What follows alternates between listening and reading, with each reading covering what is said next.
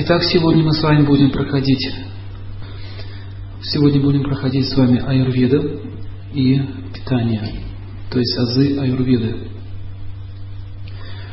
А аюрведа это один из разделов древних трактатов, которые были написаны на санскрите, и в частности аюрведа описывается как знание о жизни, то есть переводится аюр означает знание, то есть веда означает знание, аюр означает счастье и жизнь, то есть наука о счастливой жизни. И аюрведа передавалась также по цепи ученической преемственности, то есть от учителя к ученику и так далее. До сих пор сейчас на Востоке сохранились такие школы аюрведические, их довольно-таки много. Даже сейчас в Индии практически 50% аптек аюрведических. И там можно купить все, что угодно. А вот у нас сейчас на Западе, в России, особенно в России, эта наука не развита, и о ней мало кто слышит. А также аюрведа хорошо развита в Германии, во Франции и в Америке. То есть там сейчас очень популярно, очень много стоит центров аюрведических.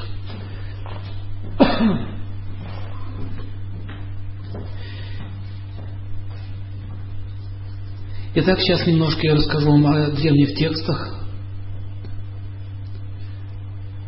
А древние тексты, которые дошли до нас, э, были описаны в древних писаниях на санскрите. И название этих текстов Чарака Самхита, Сушрута Самхита. А, также описано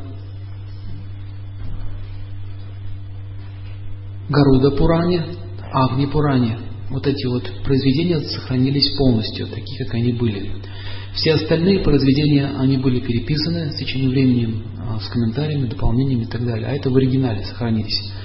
И в Гаруда Пуранах описаны подробно все лекарственные травы, как их использовать, как их применять в жизни. Также в Сушруту Самхите описаны все виды болезней, как они проявляются, на каких стадиях. Также там описана хирургия, в том числе пластическая хирургия, педиатрия, акушерство. То есть все эти знания, которые сейчас у нас есть, все это было описано. И также там описан раздел, а, раздел болезни, связанные с духами, с привидениями, то есть одержимость, психические болезни. Также нейроиммунопсихология там описана. И сейчас, к сожалению, люди не понимают, почему человек ни с того ни с сошел с ума. До сих пор наука современная не может понять, с чем это связано. Был нормальный человек, раз сошел с ума. Да? Загадка. На самом деле существуют определенные виды жизни, которые живут в тонких телах, и они могут атаковать тонкое тело человека и захватить его. И таких людей просто помещают в психические больницы, там их мучают, издеваются над ними, убивают их тело физически этими уколами, и они не могут справиться с этой болезнью. Также не лечатся такие болезни, как наркомания, алкоголизм. Знаете об этом? Что болезни не лечатся. Потому что эта болезнь не связана с грубым физическим телом. Эти болезни связаны с тонким телом. Мы об этом будем говорить. И там описывается также мистическая медицина, то есть заклинания, мантры и определенные практики медитации. И до сих пор в Бразилии а, есть очень много заклинателей, которые могут вылечить любую болезнь с помощью звука. В частности, а, мой наставник, мой духовный учитель, он путешествовал по Амазонке, подхватил какую-то страшную болезнь, а, ну, восточную, ну, это амазонский какой-то вирус жуткий, он умирал. То есть жуткий понос, который не останавливался ни при каких условиях. И там жили аборигены, пришлось спуститься, и шаман местный просто подошел, два раза шепнул ему на ухо. На следующий день он выздоровел. Спрашивается, что это такое? Дика, дикари это или нет? То есть есть знания, которые скрыты от нашего понимания. Также в Индии есть люди, которые лечат мантрами. Допустим, человек болеет, они его приносят, он читает определенный мантры с определенным ритмом, и болезнь уходит. То есть есть разные виды лечения. На Руси тоже очень много было э, способов лечения с помощью заговоров. Слышали об этом? Я в детстве у меня в детстве была болезнь, у меня была грыжа, и бабушка мне зашептала. Я это точно помню до сих пор. Трудно объяснить, как это происходит, но в Аюрведе описан механизм воздействия звука на материю. Также есть люди, которые могут э, лечить людей с помощью взгляда, с помощью прикосновений и так далее.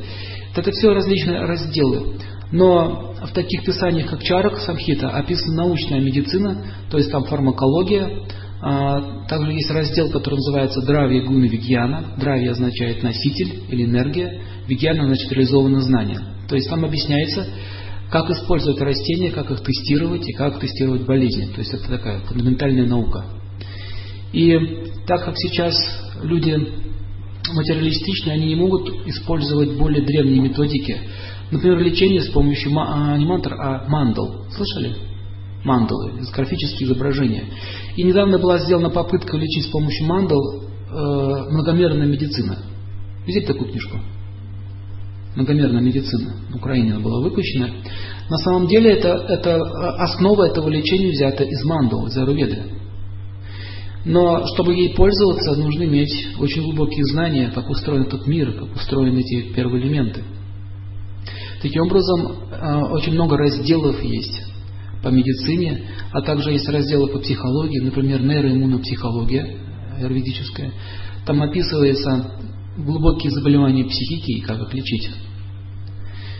Также там изучается строение тонкого тела, что в западной медицине вообще не изучается. Они даже не понимают, что существует еще тонкое тело, что оно имеет строение, оно имеет э, процесс пищеварения, процесс выделения отходов, что это организм, так же как и физический организм, и он работает по определенным принципам, но на тонком уровне.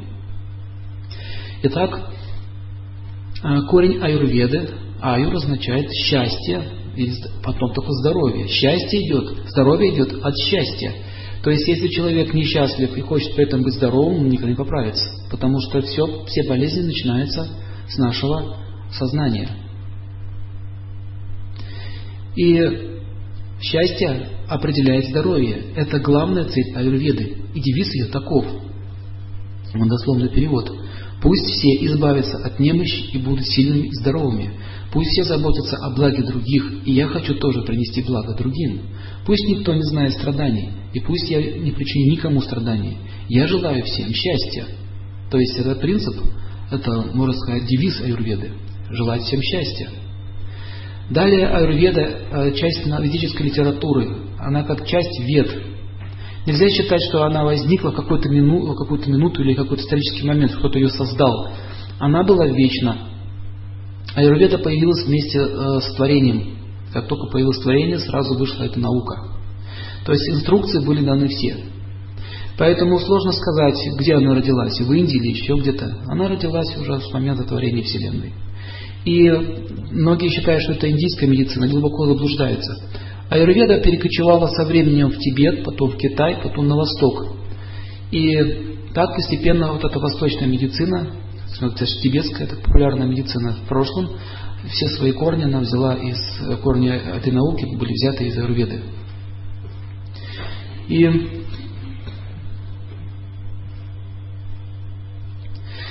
самое главное, что там описано, это строение тонкого тела. Грубое тело – это всего лишь 20% нашей анатомии.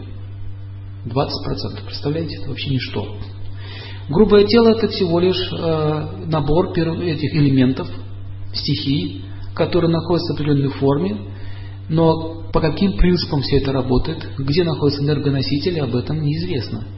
И там подробно описываются все каналы, все меридианы, все точки, и где находятся энергетические центры, и как они связаны с планетами. То есть Аюрведа очень плотно переплетается с наукой астрологии. Они как братья, друг без друга не могут. Основная причина заболеваний кроется в неправильном отношении к этому миру. Не понимая смысла этого мира и нашего существования в нем. Из-за этого возникает ряд психических и физических болезней. Существуют определенные законы природы, и если мы их знаем и уважаем, то мы живем в гармонии с ней. Таким образом мы можем достичь успеха, если мы знаем, как все это устроено. Итак, тема сегодня будет довольно-таки интересная. Нужно вам быть очень внимательным. Записывайте основные ключевые моменты. Итак, цитаты. Природа считается причиной всех материальных причин и следствий, тогда как живое существо есть причина разнообразных страданий и радостей в этом мире. То есть не бытие порождает сознание, а сознание порождает бытие. Все наоборот. Какое сознание, такое и бытие. В сознании варваров живем в грязи. В сознании свиней живем в свинарнике. Сознание возвышенное живем в цивилизованной, цивилизованном мире. То есть все зависит от сознания. Поэтому этот мир делится на три уровня. Вся Вселенная делится на три уровня. Низшая планетная система, средняя планетная система и высшая планетная система. На низших планетных системах живые существа мыслят таким образом. Я счастлив, когда все вокруг меня страдают. И есть такие люди на Земле. Так как Земля находится на среднем уровне, здесь смешаны все эти вот уровни. Есть такие люди, настроение кому-то не испортят, жизнь прошел, день прошел зря. Есть такие люди. Им нравится наслаждаться несчастьем других. Есть такие люди, которым нравится слушать, как кто-то ссорится, они от удовольствие получают. Сейчас такие даже передачи есть. На сцене выходят люди, а оскорбляют друг друга, унижают, все остальные хлопают. Им очень нравится этот процесс, как они друг другу хамят, как они друг другу волосы рвут. Блаженство получают. Посмотрите даже вот на их лица, таким в экстазе в полном находится. Даже есть люди, которые наслаждаются убийством других людей. Вот эти все боксы, э, гладиаторы. Гладиаторы до сих пор существуют. Раньше это было официально в Римской империи. Официально это делалось. А теперь это делается только неофициально, в закрытых местах. Там убивают людей по-настоящему. Приходят девушки, смотрят, веселятся, мороженку едят. А, вынесли кого-то, хорошо, ура. Вот это означает живые существа с развитым низшим сознанием. Такие люди называются асуры на санскрите. А, а приставка не. Сур означает божественный, не божественный, то есть демонические существа. Имеется в виду сознание у них такое. И мы видим, что э, люди очень резко делятся на две категории. Вы все божественные существа, может быть, вам интересна эта тема, значит, демоны сюда не придут. Или придут с пистолетами. Будут разборки чинить. А, вы, всех, вы все божественные. Поэтому не думайте такими, что напряглись. Это средние планетные миры. Здесь в основном населяют люди, подразумевает, что должны здесь люди или души, э, сознание такого типа «я счастлив», а все остальные мне до лампочки. Главное мое счастье. Главное я, мне и мое. Все. Равнодушие. И мы это видим, что это очень сильно проявляется. Я не покушаюсь на твою жизнь, ты не покушайся на мою жизнь, моя хата с края, ничего не знаю, мой, моя дом, моя крепость, все, вот я держу, моя семья, я люблю своих детей, ваших детей не люблю. Я буду волноваться о своей семье, а ваша семья меня не волнует. Да? Замечаете? Соседи в парадной даже бывает не здороваются с вами. Они никакого дела нет до вас. Ваших проблем и так далее. Это люди земного типа. Поэтому здесь еще какой-то порядок есть, хоть какая-то культура, хоть во всяком случае есть шанс, что вас на улице не пристрелят. Но люди уже с низшим сознанием, там уже с пистолетом надо ходить. Как, например, в Мексике. Постучаться в дом, когда вы постучаетесь в дом, или в Перу, сначала пистолет высунется из двери, потом только спросят, кто. Да, так есть. У нас пока еще собаки набрасываются. Потом спрашивают, кто. Но есть люди также и культурные. Это означает, что средние, э, средние вот эти вот сознания средних миров и низших, они уже переплетаются, смешиваются друг с другом. И есть э, сознание типа высших миров. Кто это такие? Таких вы не найдете. А если найдете, то они в Красную книгу занесены. Очень редкие люди. Ну, такая, например, Ванга была. Слышали про такую? Она очень добрая была женщина. Жила ради других. Ее был смысл жизни помогать другим. Мать Тереза, совершенно верно. Серафим Саровский. И другие святые прошлого и настоящего. Может быть, это и есть такие еще люди, но их очень мало. То есть люди, которые хотят жить ради других, хотят посвятить свою жизнь ради счастья окружающих.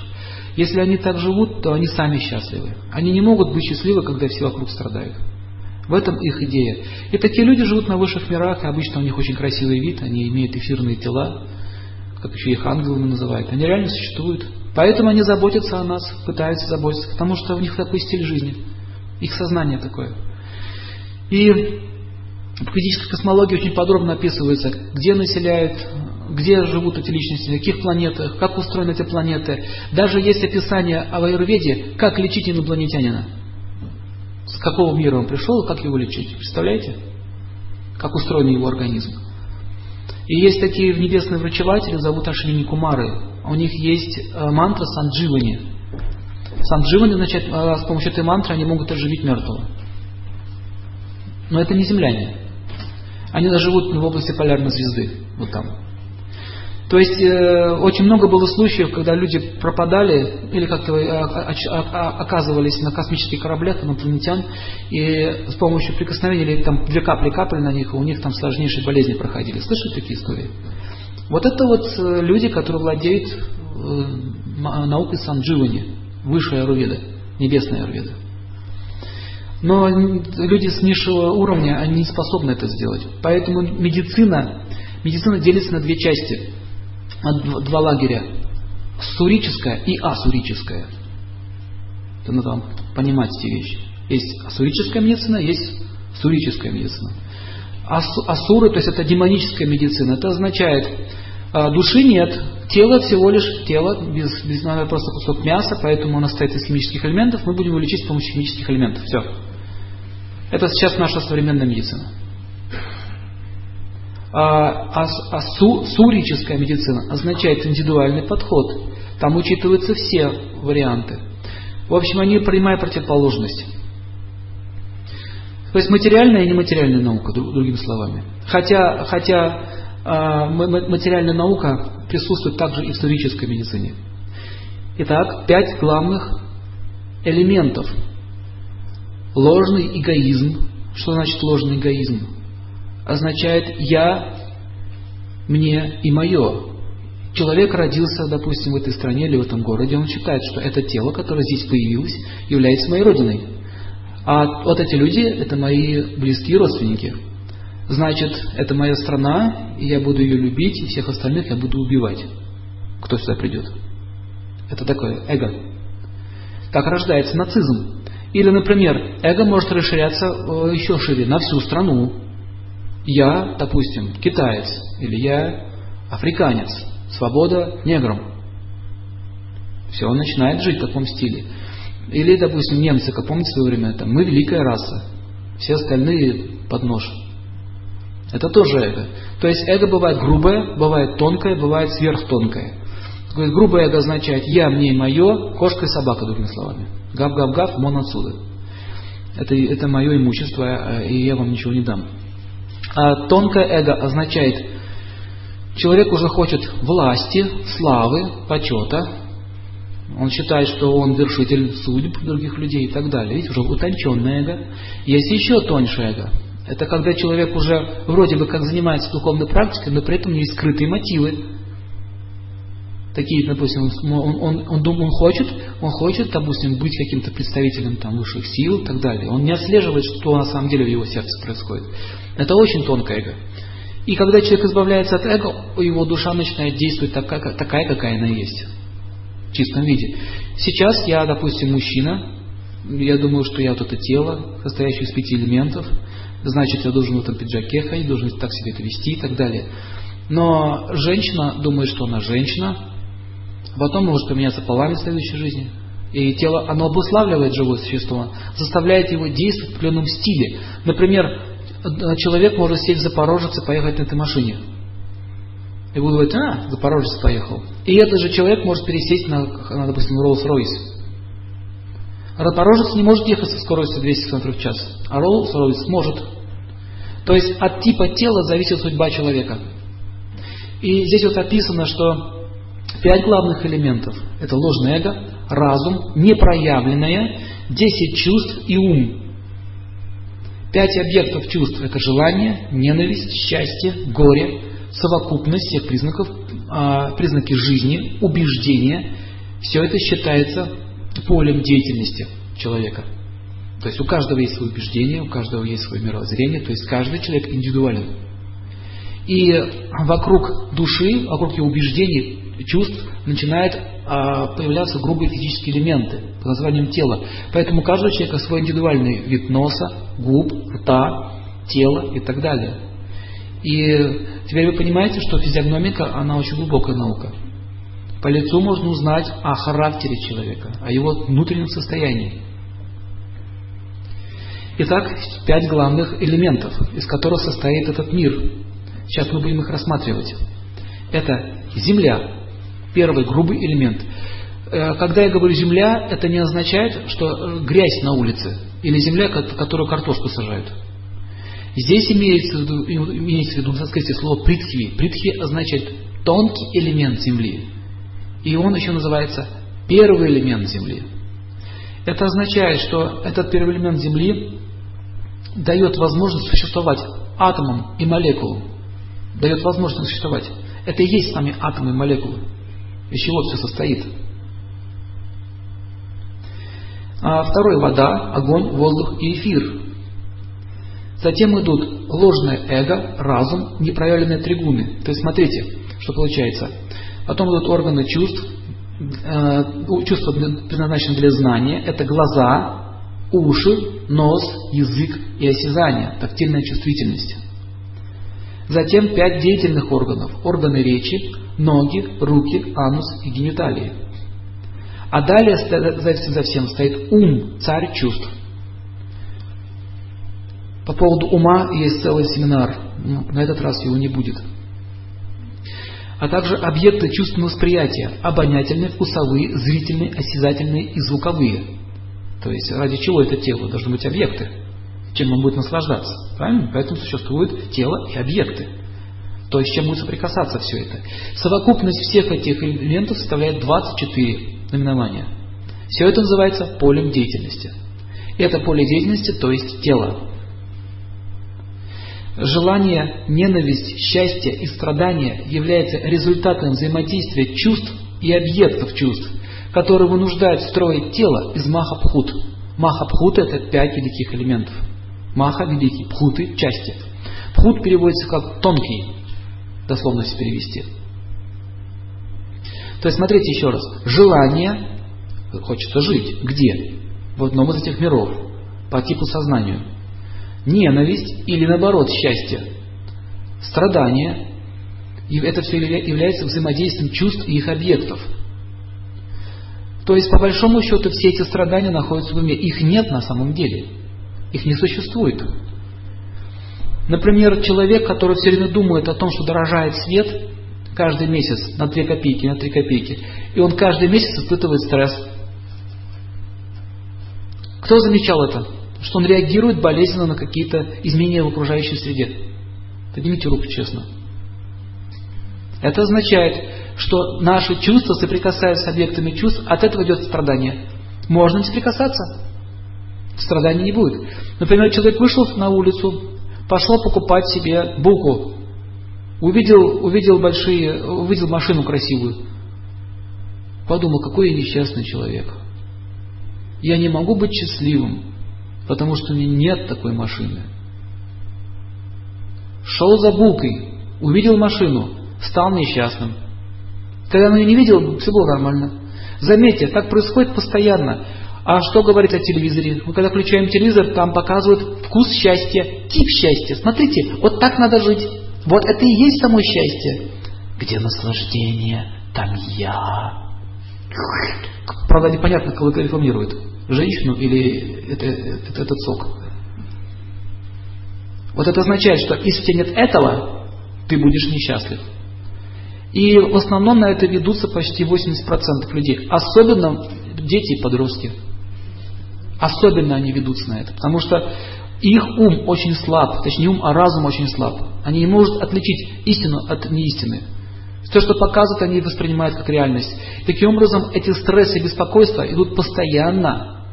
Все время мы получаем эту вибрацию, каждый день. Мы что-то ожидаем. Мы ожидаем, что я сейчас, девушка ожидает, я сейчас прическу сделаю красивую, приду домой, муж скажет, а какая ты сегодня красивая. Это в ее уме возникло. Она делает прическу, приходит домой, муж футбол смотрит. Она и так, и так, и так, а, отойди от телевизора. Все. Стресс обеспечен. Страдания обеспечены. Это мелочи, но из мелочей строится жизнь. Или то же самое мужчина, он тоже что-то ожидает от нее. Но эти ожидания не оправдываются. Почему они не оправдываются? Потому что у каждого есть свой вкус счастья, свое понимание. И начинается конфликт. Он говорит, так, дорогой мой, ты меня не, ты, мне, ты мне испортил жизнь. Да? Ты мне испортил жизнь, говорит она. Как это он испортил ей жизнь? Это означает, что ты не удовлетворяешь меня. А он говорит, а ты вообще моя беда.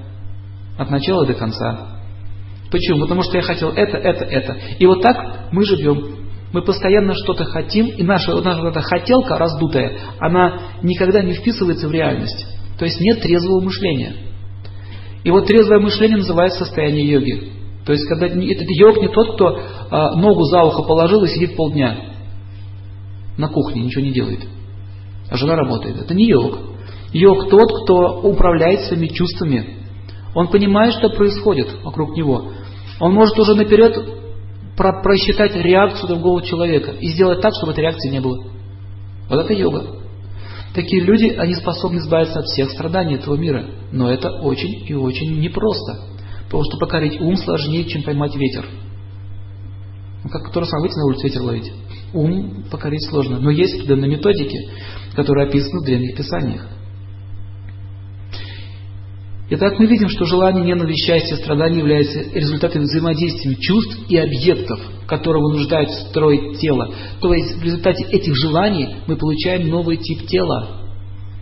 Ни у кого же не появляется таких мыслей, а может быть есть лучший мир? А что я тут делаю? Почему я работаю с утра до вечера, как и шаг, получаю гроши, и там меня еще унижают? А что делать? Другого мысли не появляется, что может еще что-то другое есть в жизни. А, это возникает не по вашей причине, по влиянию времени, потому что есть нету культуры, нету образования в этой сфере. Поэтому нельзя сказать, что вы в чем-то виноваты. Нас никто этому не учил. Раньше в ведические времена это в школе преподавали, что, ребята, оглянитесь вокруг. Научитесь жить просто и счастливым. Научитесь быть счастливым от того, что у вас есть. Но люди не согласны со своей судьбой. Они хотят большего. Поднимите руку, кто все время ожидает, что завтра будет лучше, чем вчера. Честно только, не стесняйтесь. Вот это означает, что разочарование вам гарантировано. Завтра будет хуже, чем вчера. Знаете почему? Потому что постарели еще на один день. Все идет к увяданию. И это не... А, я, конечно, могу говорить сладкие речи, но мы изучаем древние трактаты. Знаете, почему изменяются тексты? Потому что, когда правду начинаешь говорить, людям это не нравится. Им хочется быть обманутым.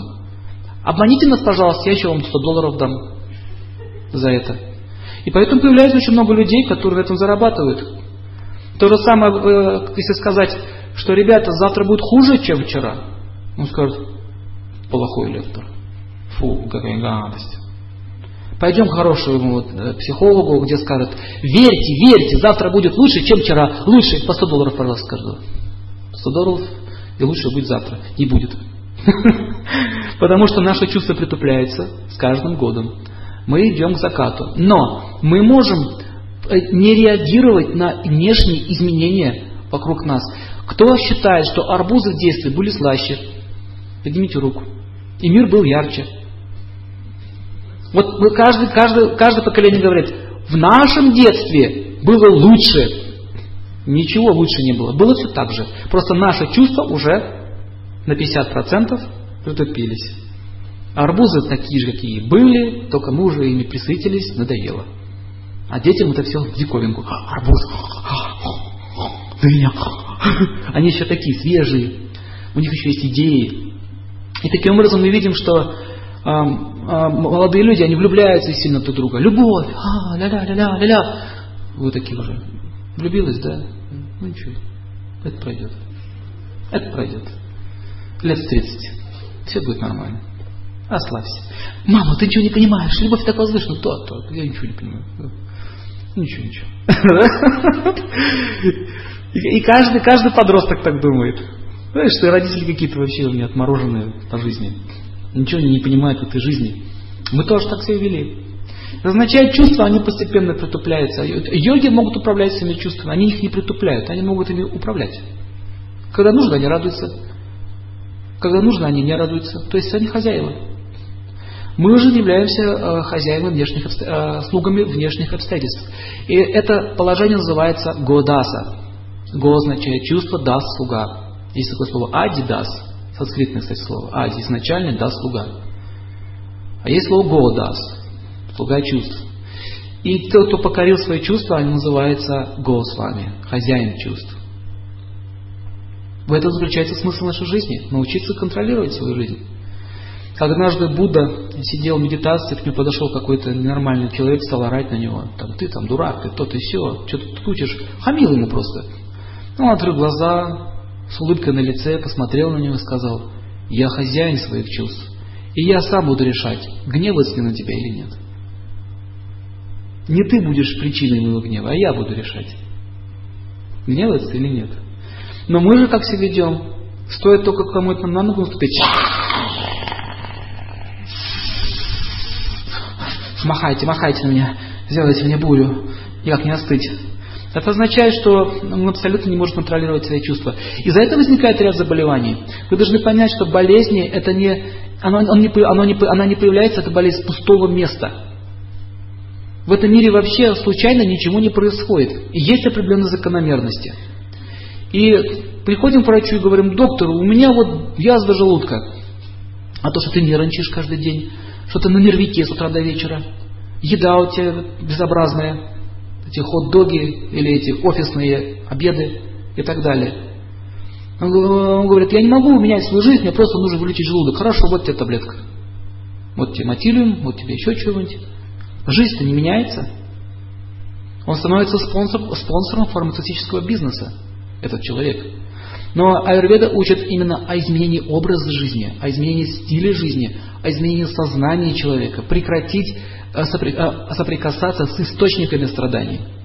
В этом фундаментальное различие аюрведы. Итак, признаки жизни, представленные сознанием и убеждением, есть проявление тонкого тела ума, ложного эго и разума. Признаки жизни, представленные сознанием и убеждением, есть проявление тонкого тела ума. То есть вопрос, что такое тонкое тело ума? Это и наше сознание, убеждение. Есть люди упрямые, да? он упрямый. Ему сто человек будут говорить, ты не прав. Прав. Хорошо, 200 человек говорят, ты не прав. Прав. Все им будут говорить. Вот это вот убеждение его внутреннее, а по, по его состоянию ума можно увидеть его тонкое тело. А тонкое тело а, будет, оно связано с грубым физическим телом посредством желез. Это очень просто понять. Когда вы думаете о кислом лимоне, у вас появляется слюна. Или, допустим, вспомните, как э, пенопластом по стеклу. Или железкой по стеклу. Кого-то перекосило. Звука-то не было. Мы не делали ничего. Человека перекосило. И мурашки побежали по телу. Как мурашки побежали по телу? Мурашки, если побежали, это означает, что тонкое тело среагировало, на, а, повлияло на грубое физическое тело, и оно дернулось. А также бывает, человеку во сне снится сон, допустим, мячик не улетит, он в футбол играет, ногой бьет, бах, падает с дивана. Вроде спал человек, проснулся на полу. Это означает, что тонкое тело связано с физическим, через, через тонкое тело прана. Об этом будем дальше говорить. Итак, пять главных, главных элементов являются грубым проявлением ложного эго. Пять главных этих элементов, то есть физическое тело, это грубое проявление ложного эго. То есть наше тонкое тело застывает в виде материи. Таким образом, мы видим, что из себя представляет человек. У, у человека глаза грустные. Он надел на себя американскую улыбку, такую, походил в школу, заплатил кучу денег, вот так и сделал. Я счастлив, я счастлив. Мне хорошо, я улыбаюсь, все хорошо.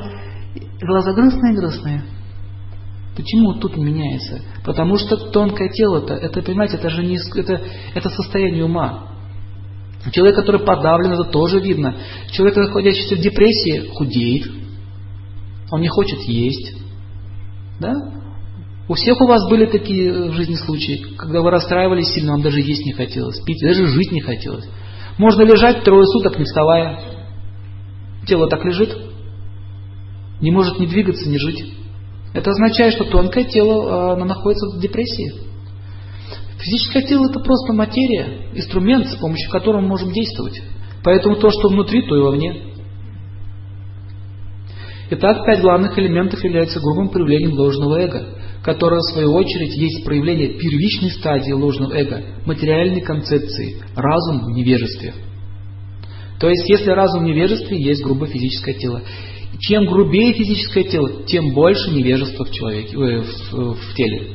Например, есть деревья, или есть э, такие виды жизни, как минералы, камни, и, э, допустим, эти ходят черепахи и так далее, такие очень грубые тела, страшные, динозавры и так далее. То есть мы видим по их внешнему телу, какое у них умонастроение. Взгляните на морду акулы.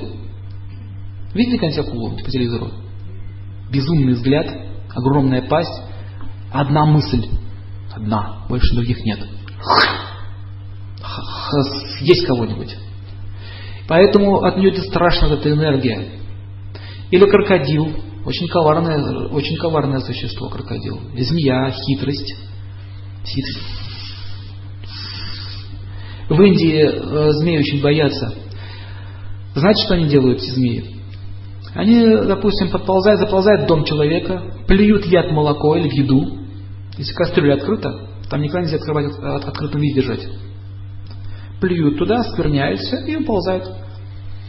Когда забирается где-нибудь такое место, чтобы было видно, и сидят, смотрят. Человек заходит, поел, потом корчится, ему плохо. Он так... Хорошо. Змеи. Описываются также все живые существа и характер. Тараканы э, имеют тонкое тело свое, э, им нравится сквернять. Заметьте, что они им нравится по кастрюле мазать, по кухне. Там написано, что им специально нравится осквернять. Поэтому, когда видим таракана, хочет так его... Когда муравей бежит, его не хочется убить. Таракана хочется. Кто замечал? Как-то рука сама поднимается на него. Это означает, что от него такая энергетика исходит. Противная такая энергия. Это его сознание. Люди, которым нравится так жить, в тени, в грязи, то они могут быть тараканом в следующей жизни. Я сейчас не говорю, если их много, придется убивать. Иначе они вас убьют, когда их будет очень много. А есть тараканы, которые кусаются, кстати. Не знаю, у вас есть, нет, на Кавказе есть. Куда? Кто? Ну, у вас, может, нет. А вообще это трагедия в многих городах. Итак, дальше поехали. Тонкое тело, оно меняется в, э, по мере развития физического тела. То есть ребенок, когда он маленький, он ведет себя определенным образом, когда подрастает, он по-другому себя ведет. Взрослый человек ведет себя по-другому. Но это не означает, что личность меняется. Личность остается та же самая. Если вы посмотрите на свое тело, детское фотографию, вы увидите, оно такое маленькое, да, с косичками там, или там, саблей там мальчик какой-нибудь там был, на, на коне там, игрушечном. Сейчас мы посмотрим на себя совершенно другое тело. А также тело старого человека и молодого сильно отличается, хотя взгляд один и тот же. Кто замечал, что глаза не меняются? Взгляд. А у детей, у детей новорожденных взгляд очень осознанный. Посмотрите им в глаза, они так смотрят на вас. Вот так. Кто это? Эй, это твоя мама. Господи, Боже мой. Это моя мама. А это кто? Это твой папа а это мой папа. А это кто? Он изучает. Он пытается понять, что происходит. Там описано э, сознание ребенка. В момент рождения, пока они начали ходить, ползать, они помнят прошлую жизнь свою. У них сознание взрослого ребенка, ой, взрослого человека в этом возрасте. Поэтому они очень осознанно, они, они понимают, что происходит, поэтому смотрят так серьезно. Чего вы тут нянькаетесь со мной? Что такое? Что происходит? А вот там постепенно начинает обуславливаться, обуславливаться новым телом. Думаешь, все, я ребенок, ребенок, ребенок. И забывает. До пяти лет ребенок может в точности рассказать своей прошлой жизни. Если его правильно расспрашивать. Мой племянник все время говорил, я, я Катя, я Катя. Какая ты Катя? Ты не Катя, ты мальчик. Катя. Вот так, Катя его тянуло все время в игрушки, эти, где девочки, ну, эти куклы продаются туда, мягкие игрушки и так далее. И даже на горшок садился, как девочка. То есть тонкое тело оно осталось еще. Каприз такой, поведение такое девочкино. А есть девчонки, как мальчишки уже ведут себя. Пистолеты там, бегают уже, все, сражаются, боксом занимаются. Это они с прошлой жизни перенесли с собой.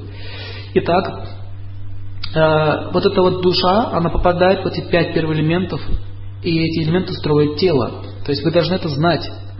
Если этого не знает, то врач не сможет лечить больного, а также вы не сможете помочь себе. Созна... Итак, взаимоотношения с окружающим мы будем либо испытывать счастье, либо страдания и болезни. То есть, как он ведется в отношении к окружающим людям, уже видно с детства.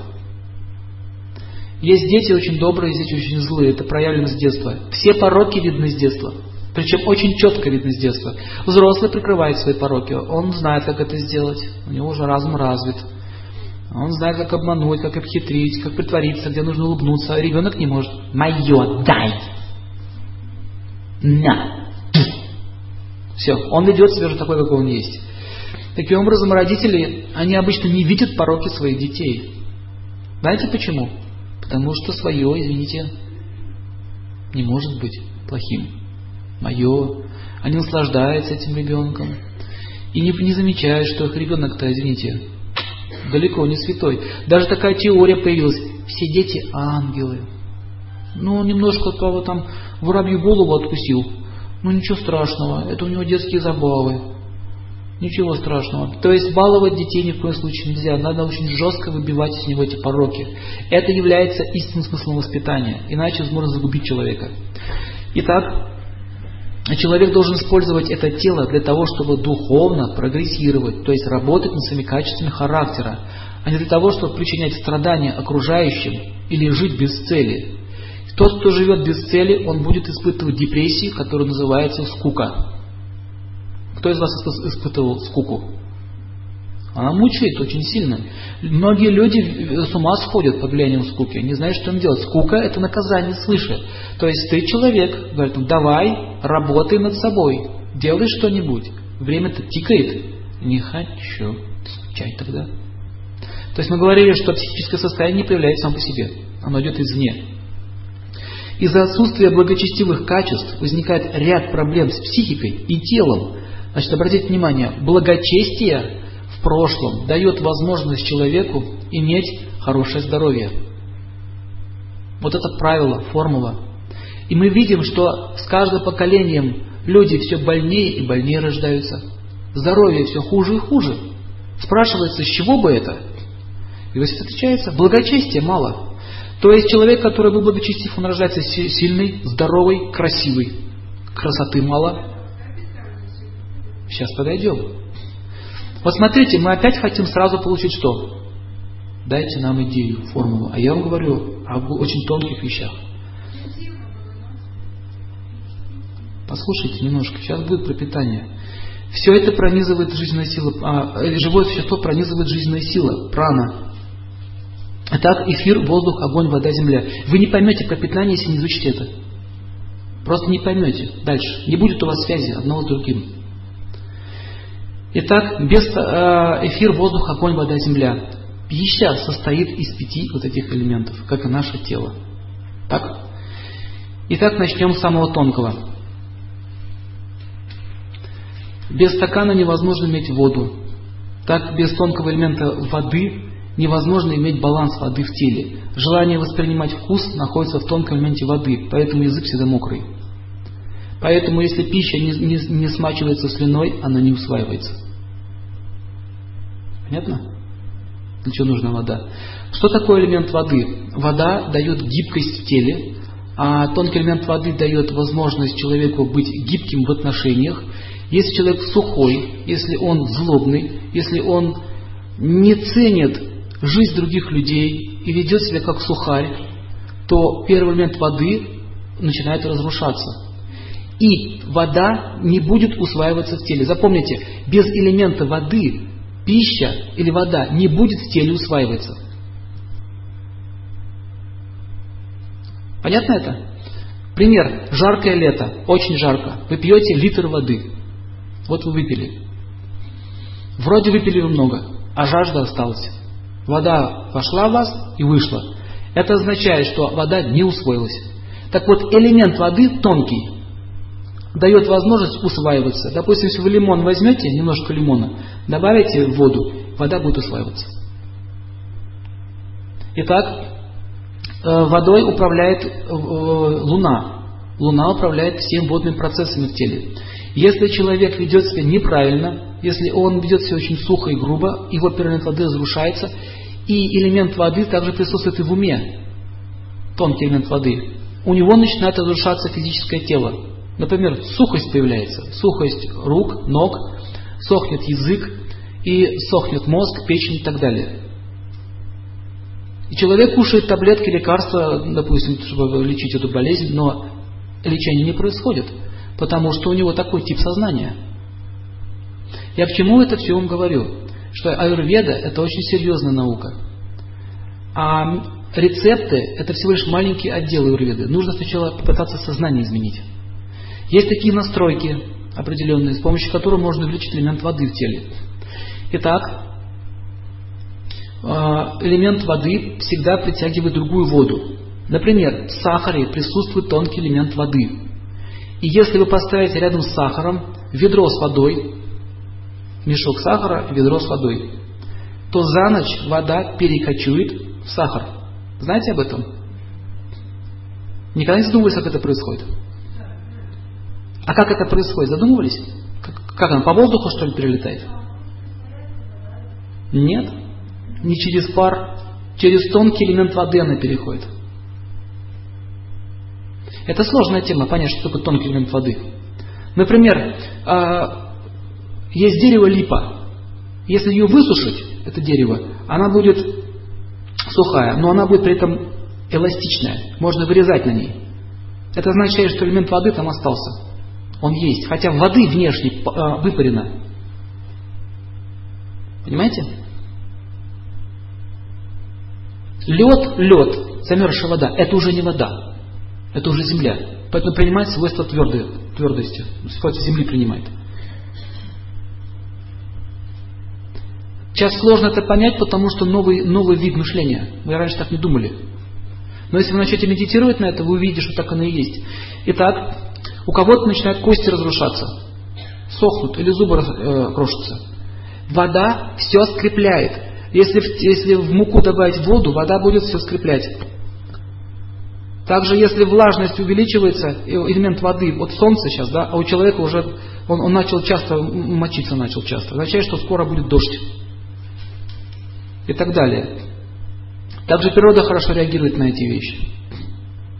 Следующий элемент – это эфир. Эфир поддерживает форму всего. Про вам понятно или нет? Ну, хорошо, еще раз я приведу пример. Смотрите, слива. Вы берете сливу, ягоду. Сколько вы ее не сушите в печке, она всегда будет вялая. Сливу невозможно высушить. Финик будет вялый, инжир будет вялый. Это означает, там много элементов воды. Хотя внешне воду, вот этот H2O, она выпарена, ее нет. Понятно? Вопрос в конце. Записывайте, потом в конце дадите. В общем, а, и этот пирулент воды отвечает за нашу структуру, за наши клетки, за метаболизм водный в теле. Отвечает пирулент воды. И управляет первым элементом воды Луна. Поэтому, если Луна в плохом, в плохом положении в гороскопе человека, вы хоть уешьте этих таблеток, вы не выздоровите. Вот и все. Понятно теперь? То есть нужно что? Нужно э, сделать нормальную связь с источником первого воды, с Луной. А Луна это мир, покой, умиротворение. Когда человек носится туда-сюда, у него сухость во рту появляется.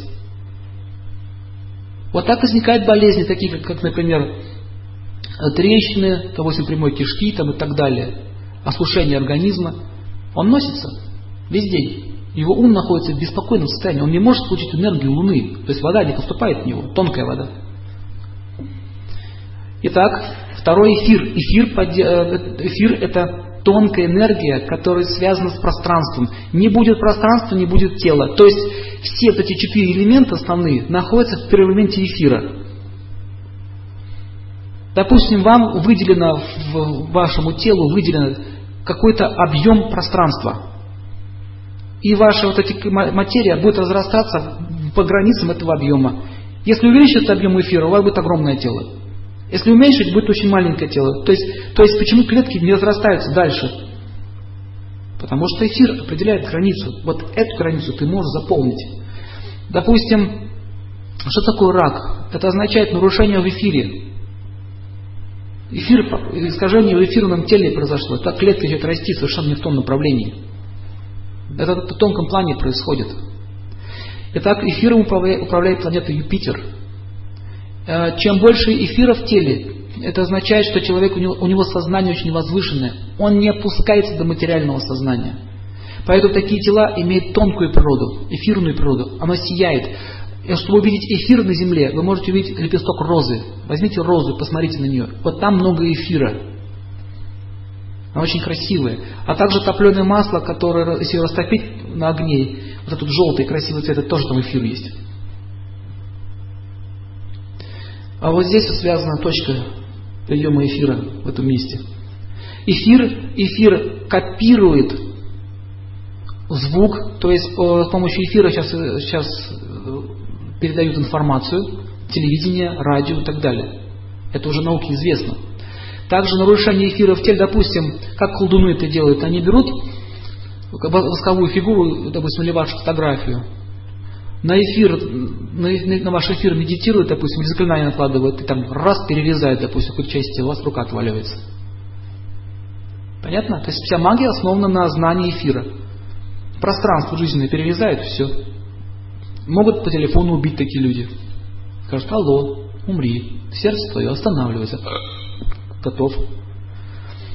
Есть такие люди. Но я вас не пугаю, просто чтобы знали. А, есть гипнотизеры, они тоже действуют через эфир образы свои дают вам и так далее. Но есть хорошие люди, которые могут лечить с помощью эфира. Камни, например, голубой сапфир, желтый сапфир, там много эфира, бриллиант, чистый эфир. Поэтому бриллиант украшает человека. Эфир, элемент эфира увеличивается в теле, человек красивее становится. Вот почему женщинам нравится, она с Венерой связана. Это так и есть. Омолаживание происходит, когда бриллианты человек носит настоящий, особенно на, на зонах определенных, он омолаживается. Эфира больше становится в теле. И пространство увеличивается, кровообращение лучше становится и так далее. Например, корица, там много эфира. Если вы корицу положите вот сюда на руку или, или возьмете ее в рот, у вас ясность в глазах появится. Это означает эфир. Эфир засоряется грязными мыслями. Больше грязных мыслей, меньше сияния. Больше э, чистых мыслей, ярче сияние. Поэтому лицо либо черное, либо ясное. Глаза либо тусклые, либо яркие. Даже может ореол появиться вот здесь. У меня навряд ли. Но у святых может появиться. Есть такие люди, которые сияют, и запах хороший исходит. Эфир всегда очень вкусно пахнет, как вот роза, сандал, это все эфирные растения. Поэтому пища связана с эфиром. Что это за пища? Роза. Знаете, что розовое варенье раньше делали? Омолаживающее средство, роза со сливой вместе. Получится прекрасно омолаживающее средство. Какие еще растения эфирные знаете. Мята, эфир. Легкая пища в основном, связана с эфиром. Легкая, не землянистая. Итак, следующий первый элемент. Воздух. Воздух это не, не газ, не углерод и не водород, и не кислород. Когда мы говорим про воздух, мы говорим о тонком элементе воздуха. Когда мы зеваем, мы хорошо слышим движение этого воздуха.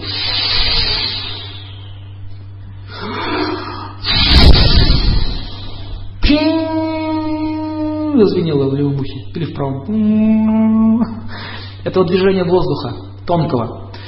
А, у человека, человек, который страдает астмой, у него болезнь наступает э, воздуха. Он не может получить прану, жизненную силу. Он вдох делает, а, а, а вдоха на самом деле не происходит. У кого так было? Он вроде вдыхает воздух, а что-то ему не хватает. Поднимите руку, у кого так было? Вот здесь как будто не входит что-то. Или, или, допустим, в воде лежите в ванне и не можете дышать нормально, грудь вытаскиваете из воды, нормальный вдох. Это означает, что э, прана может входить через энергетические центры. И есть йоги, которые дышат одной только праной, без кислорода. Кислород – носитель праны. Поэтому прана может быть в любом газе. И любое тело, которое предназначено для любой жизни, оно может спокойно получать прану из другого источника, как рыба из воды берет прану. Без проблем. А мы с кислорода берем прану. Но без праны наше тело моментально развалится. Если прана, которая движется по эфиру, не поступает в кончик пальца, там начинает гнить загниение. Все, клетка не может жить. Если взять арбуз свежий, разрезать его, предложить людям, один помять, другой свежий положить. Тот, кто, ну, а мятый арбуз будет невкусный, свежий арбуз будет сочный, вкусный. Да вот чем отличается сушеное яблоко от свежего яблока? Свежее яблоко – это яблоко с водой, сушеное яблоко без воды. Можно, можно положить воду, пускай набирает, да? Вкус не вернется. Вкуса уже не будет. Это будет сушеное яблоко. А свежее яблоко дает вкус. Там есть свежесть, хочется его еще и еще есть. Это означает там прана. Поэтому вот эта теория сыроедения, она очень полезна. То есть сыроедение можно получить много праны. Кстати, взято с аюрведы. Йоги питаются только сырыми продуктами, стараются не варить ничего. Но зимой такая еда не очень эффективна, потому что можно заболеть. Прана охлаждает организм. У нас будет еще отдельно по диете тема. Сегодня общая теория аюрведа.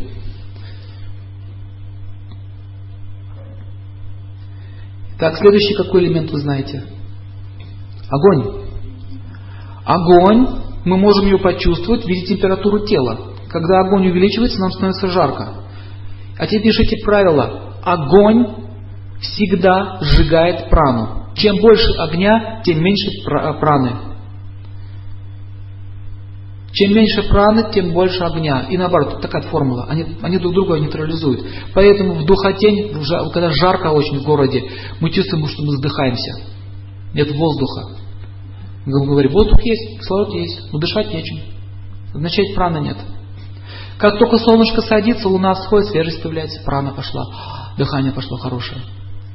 Итак, огонь отвечает за процесс э, трансформации клеток в теле.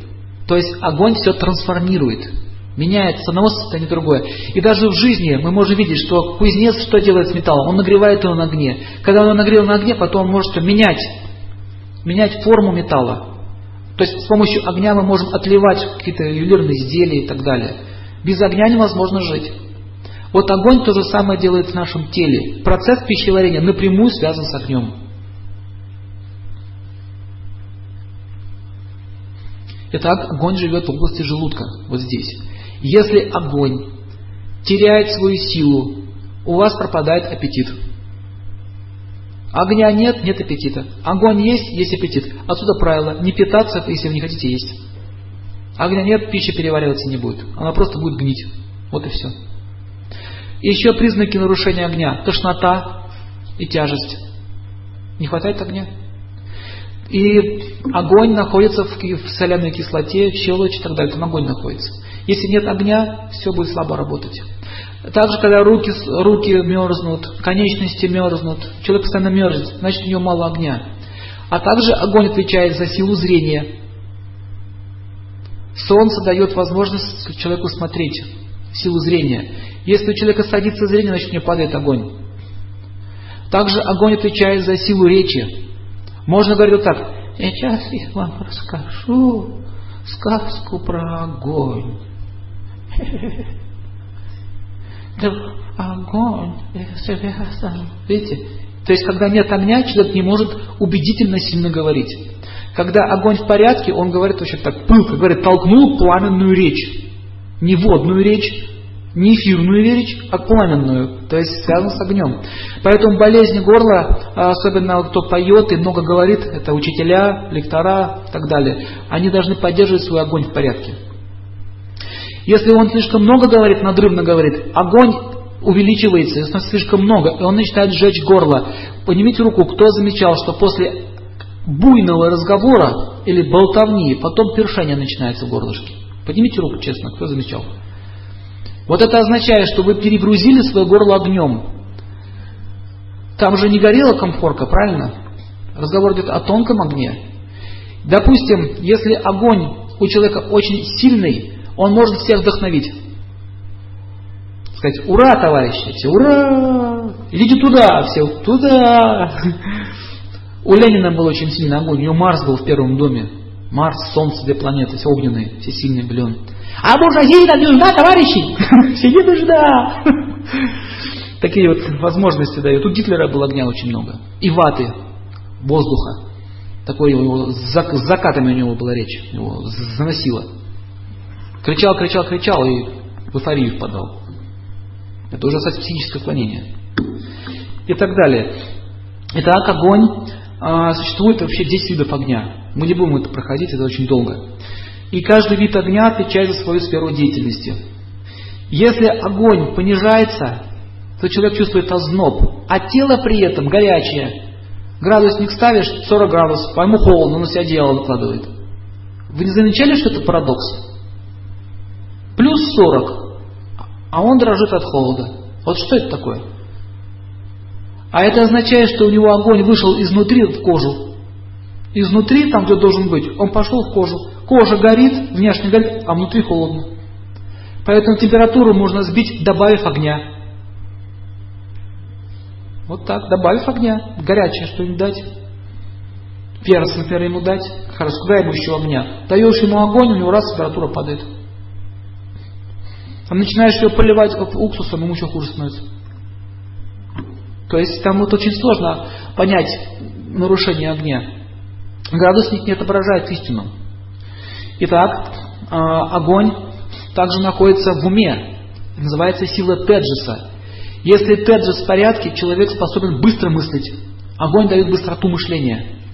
А также дает возможность проникать в суть вещей. Допустим, человек объелся э, вечером или после обеда, он объелся и сидит, смотрит книжку. Пять раз одну строчку прочитал, понять не может никак. Это означает, у него огонь в желудок стек. Все, там все, весь огонь, весь теджес в пище находится. Он ничего не соображает. Ему говорят, дорогой, нам пора. Он, а?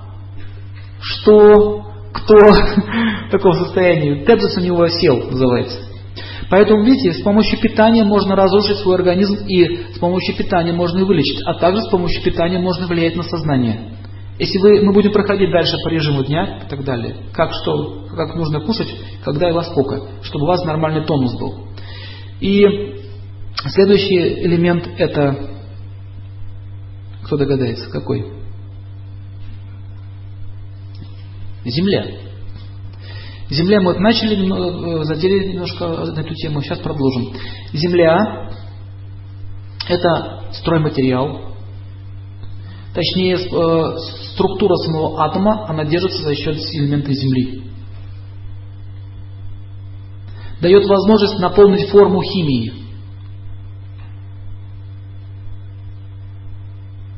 Этот процесс управляет Марс. Эгоизм, я хочу счастья для себя, я хочу все больше и больше себе. Я хочу есть только для себя. Я хочу жить только для себя. Смотрите, ум мне, мне, мне. Он хочет наслаждаться грубой материей. А самая грубая материя это что? Земля. Элемент земли. И начинается вес. Есть люди, которые говорят, я уже ничего не ем. Вот постолечко. И все равно жирею, жирею. Вот сижу, сидела на всех диетах, которые только существуют. И все равно жалею. Замечали такое явление? Еду снижаешь, а вес увеличивается. Это означает, что ум притягивает элементы. Человек хочет, он гибкий, он, он по характеру он гибкий, у него будет воды много в теле. Женщины не более мягкие в своей природе, у них воды в теле больше. Посмотрите, мужское тело и женское. Мужское такое суховатое, жилистое, женское нежное, мягкое. Воды больше. Если мужчина хочет женщину наслаждаться слишком сильно, его тело начинает мягчать. Мягчать начинает. Ну, как пончик становится такой. М? М? Круглеет. Как женился, покруглел. До этого был спортсмен подтянутый. Что случилось с ним такое? Вроде жил, как раньше спортом занимается. Начал круглеть. Э, э, элемент воды стал увеличиваться в нем.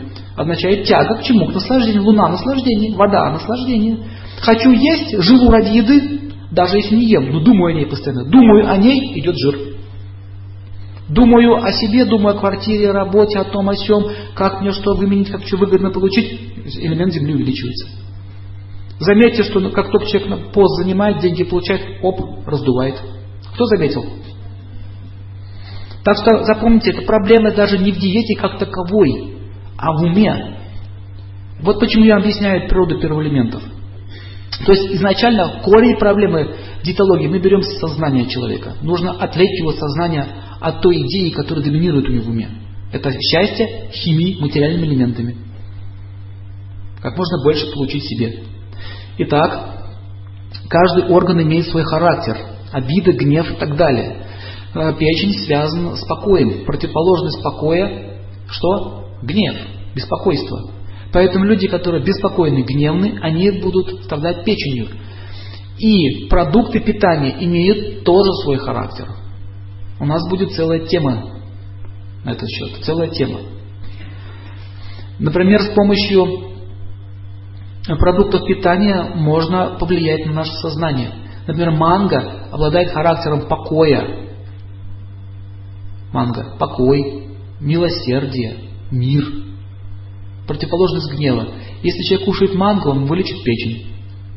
Как это происходит? Сначала он успокаивается психически, манго влияет на его сознание, успокаивает его, успокаивает, успокаивает, успокаивает, печень начинает проходить. Также спирт успокаивает ум. Знаете об этом? Спирт успокаивает, он снимает стрессы. Человеку плохо, он уже, его ум замучил. Он крутит, крутит, крутит какую-то идею. Ну, как мне уже все это, я не могу. Раз, 50 грамм. Ой, хорошо. Это свойство ума у этого спирта. И что происходит? Сейчас говорят, что ученые заметили, что когда пьешь спирт, можно даже многие болезни лечить. Это возникает из-за того, что спирт такой целебный. Спирт отвлекает ум от твоей проблемы. Вот что он делает.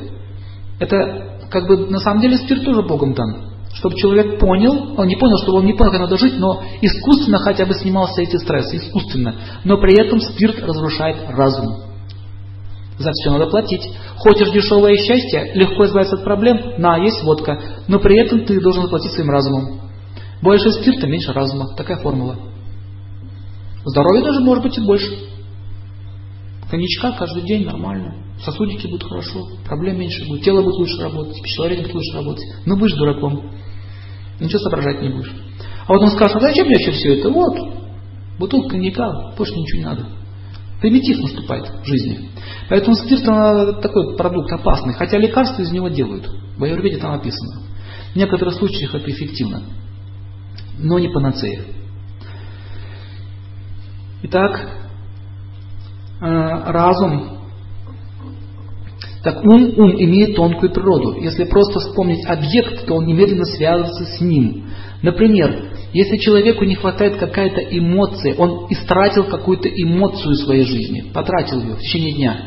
Например, он засуетился, ему будет хотеться съесть определенный вид продукта. Не все подряд. Он будет выбирать, что именно съесть. Это не просто голод. И когда человек голод, просто организм нуждается в белках углеводах. Там идет аварийное состояние. Еду тело разваливается. Ну, все съел. А когда ум истощается, ум, он приходит в магазин и смотрит на фисташки. Нет, нет, это нет. О, о, мне нравился фихуа с мороженым. Обратите внимание, что э, пища нужна для ума, а именно вкус. Вкус питает ум успокаивает его. Так, например, если человек хочет банан, то можно сделать вывод, что он себя замучил, или других, или его. Так или иначе, он лишился покоя, он много находился в беспокойстве. Ему хочется банана. Банан съел, расплылся, сидит. Сейчас очень хорошая терапия, психотерапия, это телевизор. Включаешь, что-то там мелькает, ум отвлекается от проблем, вроде как хорошо, и заметьте, что человек так все тупо смотрит на телевизор. И ему как будто легче становится. А, на самом деле так оно и есть. Это своего рода медитация, своего рода йога, отвлечение проблем. Поэтому сейчас так сильно люди привязаны к телевизору. Причем они даже не вникают, что там происходит. Главное, чтобы мелькало что-нибудь. А дальше. Ум питается с помощью вкуса и с помощью хороших эмоций. Поэтому мало, нам не просто хочется поесть, нам хочется поесть с кем-нибудь и пообщаться. Так? Трудно сидеть одному. Тупо так сидеть под одеялом там. Точить там, варенье. Это очень тяжело. Неинтересно. Алкоголики тоже не могут одни пить. Но это уже патология, если он один. Это браток, ты уже болен, пьешь один. Ему хочется именно общения. Покушать, поэтому ресторан существует, кафе существует и так далее. Но тут-то, кстати, много проблем. Мы будем э, э, изучать эти вещи. Оказывается, если вы едите вместе грязном, нечистом, или вас окружают люди, которые там пьяные, какие-то ненормальные, то их умонастроение будет передаваться через эту пищу. Представляете? Вы заметили, что в поезде ничего не переваривается. А есть хочется много. С седром. Я уже 15 лет езжу. Как только поезд трогается, весь вагон разгребает свою еду, выставляет. Сидят, едят всю дорогу. Знаете, почему это происходит? Почему так есть хочется? Не то, что они же сидят, калории не уходят. А почему есть хочется? А делать больше нечего.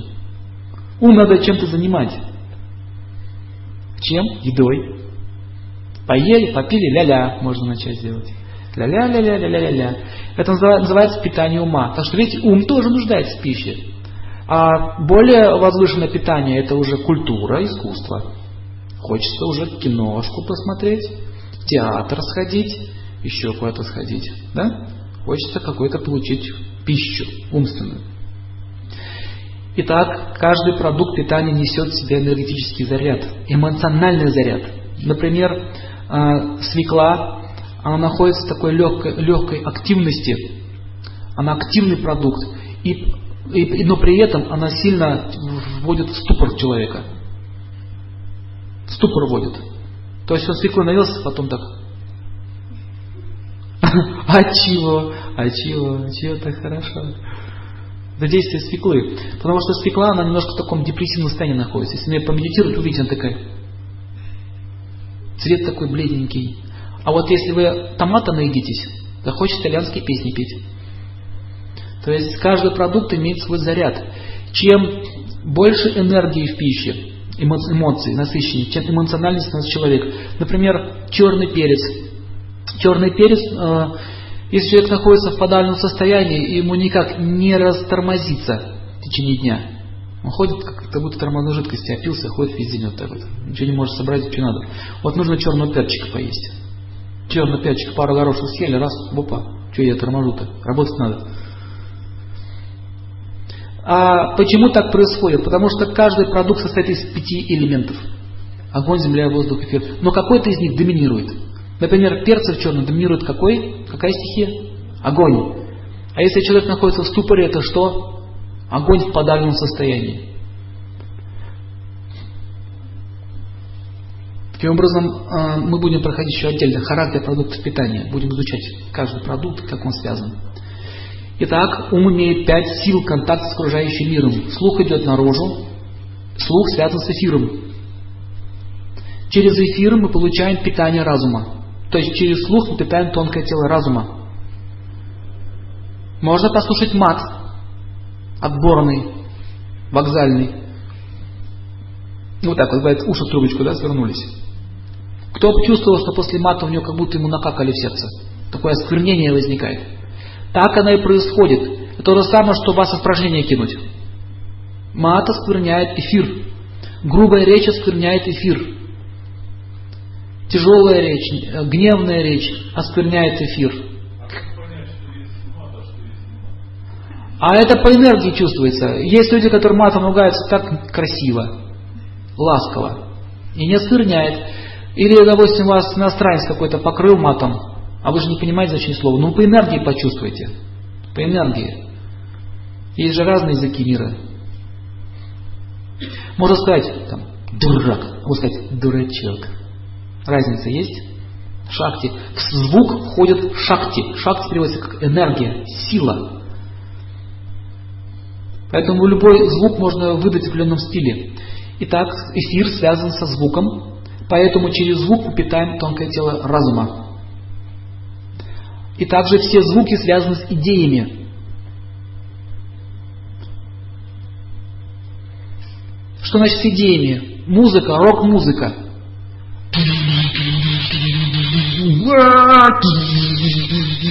Начинают табуретки ломать, стулья. Идея, идея разрушать. Звук передает идею разрушения. Или «Я желаю счастья вам, и должно быть таким». Счастье. Звук несет идею. Понятно? Музыка очень сильно влияет на сознание человека. Ко мне очень много приходило людей, а, приводили своих детей с жалобами, что после прослушивания рок-музыки в этих наушники в течение целого дня у ребенка начинались аномалии в сознании. Многие из них даже демонов начинали видеть. То есть это психическое отклонения начинались. Знаете об этом? Музыка – это очень серьезная вещь, особенно на неокрепшие уши, да даже на крепшие плохо влияет. Музыку нужно тщательно выбирать. Например, музыка, где там будет такая, такая тема. Любовь моя несчастная. Плачет. Человек плачет. Он передает свой менталитет. Звук переносит сознание этого человека. Вы его слушаете, и вы грузите этой проблемой. А потом будет настроение испорчено весь день. Просто потому, что послушали эту песенку. Поэтому в ведической цивилизации музыке было запрещено использовать мелодии. Представляете? Мелодии нельзя было использовать. Даны определенные были ритмы, называются раги. То есть ритмы, которые были даны свыше. То есть человек играет, и он сам уже настраивается, как ему надо. Называется раги. И также вот эти песни сейчас вот поют. Обычно а, артисты что делают? Жалуются на свою жизнь через публику. Или оскверняют свою публику. И так далее. Это совершенно неприемлемо. Итак, понятно со звуком. Также пища, она будет усваиваться в организме под влиянием звука, либо хорошо, либо плохо. Рекомендуется кушать э, с какой-то музыкой, чтобы музыка шла. Если музыка такая...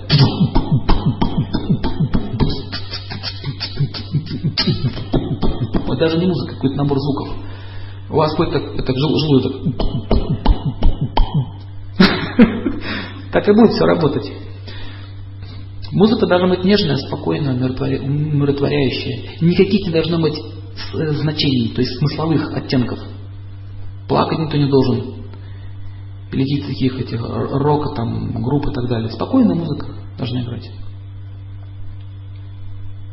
Итак, есть чистое сознание, состояние, и есть оскверненное состояние. Оскверненное я уже говорил.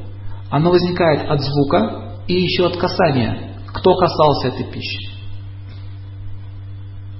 Если повар, который готовил эту пищу,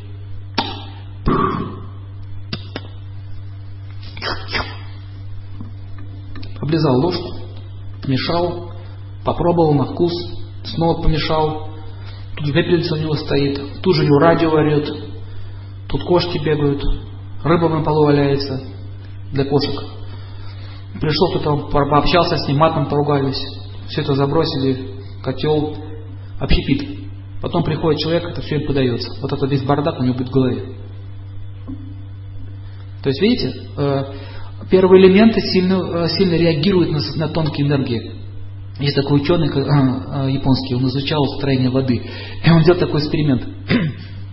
Они брали воду, фотографировали ее, ну, имеется в виду кристаллы воды, на большом, на большом микроскопе фотографию делали. Потом они ставили эту воду и включали звук. Различную рок-музыку, хорошую музыку. И потом делали фотографию. Кристаллы воды менялись. Причем такой в разбросанном виде они были. Потом они брали эту воду, помещали в холодильник, замораживали и отмораживали. Э, вода снова восстанавливалась в прежнее состояние. То есть талая вода. Талая вода, она очищена, дождевая вода.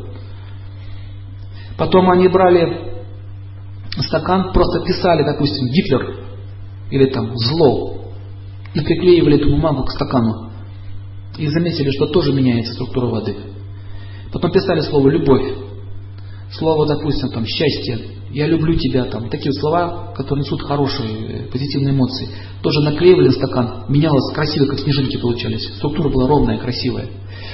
Вот это, это научно уже э, научно доказано, что звук и мысли влияют на состояние воды. А пища, она же в основном с водой связана. Варится в воде и так далее. Поэтому, когда мы готовим, нужно быть очень внимательным. Что у тебя в голове и кто, что вокруг тебя происходит. Вот почему в общественных местах э, пища плохо переваривается. Например, в армии, тот, кто служил в армии, он знает, почти все выходили с гастритами оттуда. Хотя вроде еда была, ну, каша там да масло, что там, в принципе, болеть-то. Однако больные все были. Итак, основные принципы мы сегодня с вами прошли. Почему вам нужно знать про эти элементы? Потому что следующая тема будет индивидуальная конституция человека. Без первых элементов вы не поймете, о чем будет идти речь. Когда мы будем изучать вашу конституцию, а конституция состоит из составляющих этих первых элементов, и какой-то какой из этих элементов будет доминировать в теле, вы сможете понять, какая пища вам подходит, какая нет. Поэтому если я начал эту тему с, с этой вот философии. Это база, с чего все начинается. И я последнее не сказал, что Земля, элемент Земли, он связан с миром через запахи. Запах. Поэтому запах а, определяет, будет эта пища усваиваться у тебя или нет. Тухлый запах или испорченный запах. Понятно, что сразу вызывает что? Рвотный рефлекс. рефлекс. То есть мы видим, что запах сильно влияет на физическое грубое тело. И вот зная эти законы, а мы, когда будем проходить диетологию, вы сможете с помощью запахов точно подбирать себе продукты питания. В этом секрет. Каждый человек связан через разум с определенной точкой Вселенной. Если я хочу, чтобы все были счастливы, то можно пойти в тот мир, где это выражено. И также существует пять уровней, пять уровней Вселенной, ой, пять уровней э, живых, живых существ, и у них тела связаны с этими первоэлементами. Итак, чем примитивнее живое существо сознание, тем больше элементы Земли. У нас находится примерно процентов 70 элементов воды. Поэтому мы, видите, чуть выше находимся.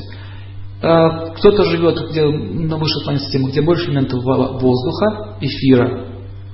И есть также еще миры, где нет этих элементов. Есть абсолютный дух чистый. И следующее, что нужно понять что пища – это носитель всех этих элементов. И что мы едим, нужно, э, что мы едим, нужно знать, потому что эти, эти элементы будут влиять на нашу психику и наше физическое тело. Итак, диета – это связь между природой и телом. Гармония с едой – это основа здоровья. Практически 80% болезней возникает, а я не считаю кармических, связано с тем, что мы неправильно питаемся. Например, я приведу очень простой пример. Если вы покушали плотно, не вовремя, когда солнце село, потом еще заели это все яблочком, яблоко, в основном первый элемент какой? Кто догадается? Воды, там воды много, а вода что делает с огнем? Тушит. Поэтому яблочко поели, даже вечером просто яблоко поели, сдувать начинает. Кто замечал? Пум, надулся. Надулся означает, огонь погас, пошел дым. Ясно? Или, допустим, у человека слишком много огня, чересчур много огня в теле, у него кишечник уже горит весь язвы и так далее. Нужна какая пища? Что-то у меня пищеварение слабенькое, нужно мне чили поесть. Побольше. Чили, там, перчика. Пищеварение слабенькое, у него язва. Язва это что? Ну, догадайтесь. Какой элемент? Огонь. Нужен ему перчик? Нет. Воды. Какой продукт пойдет? Яблоко может пройти, слива. Там и земля, и вода. И слива, кстати, очень хорошо лечит такие болезни, успокаивает, снимает воспалительные процессы и так далее. Итак, а, так как у нас сегодня тема аюрведа, а хочу вам сказать сразу, что если вы поймете идею первых элементов, вы можете подобрать себе любое лекарство. Например, у человека ожог. Ожог. И почему ожог так плохо заживает? Кто скажет?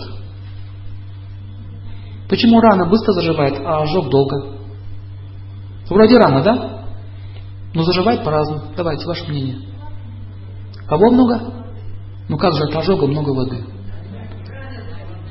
Огня. Он получил огонь. Красное все, воспаление идет. Огонь, тонкий огонь остался до сих пор у него в, в теле. И теперь мы это знаем, что нужно убрать оттуда огонь. И что мы делаем? Можно взять продукт, в много фермента воды, например, береза.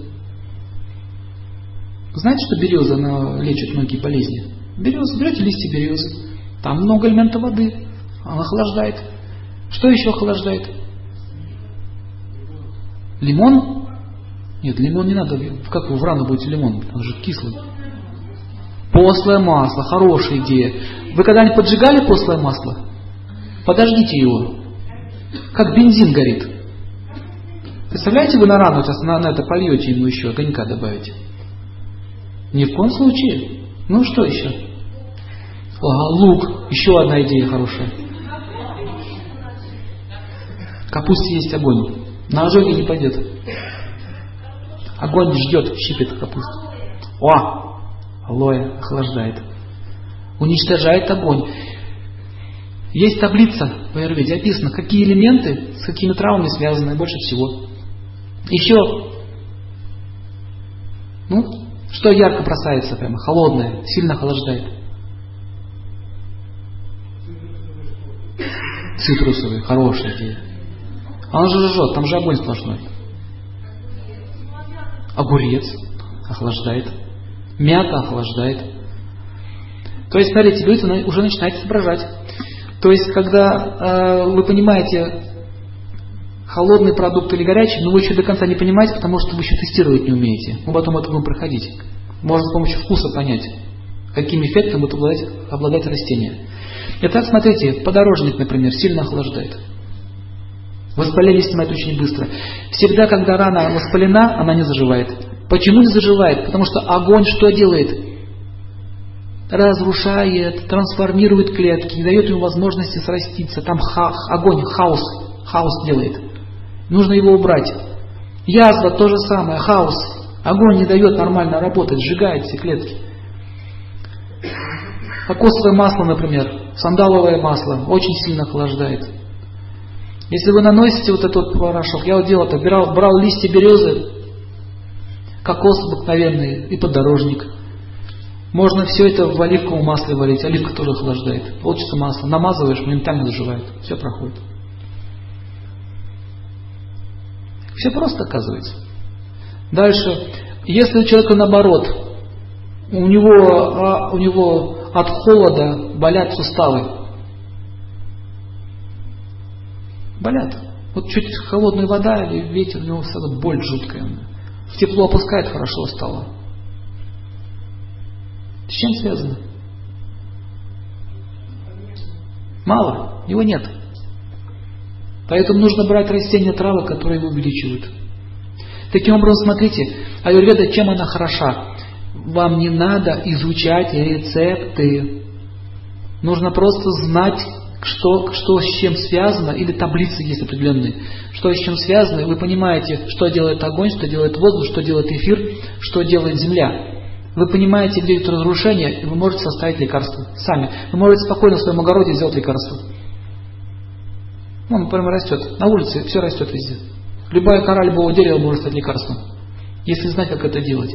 Поэтому давайте сейчас на этом закончим. Пишите, аюрведа, она должна быть практична, доступна, эффективна и дешевая. Я вам еще один пример приведу. Например, у человека мигрень. Мигрень связана с какой, боле... с каким, какой стихией. Вы сейчас не догадаетесь, потому что сейчас очень мало информации получили. А с воздухом, когда воздуха много в теле, оно вызывает спазм. Вот смотрите, сосуд. Стенка сосуда, э, она перекачивается воздухом. Например, если шину в машине перекачать насосом, машина как будет ехать? Вот так. Прыгать будет на каждом камешке. Вот то же самое происходит в сосудах. Воздуха, когда много, он перекачивается, у него эластичность теряется. Она не, не эластичной становится сосуд.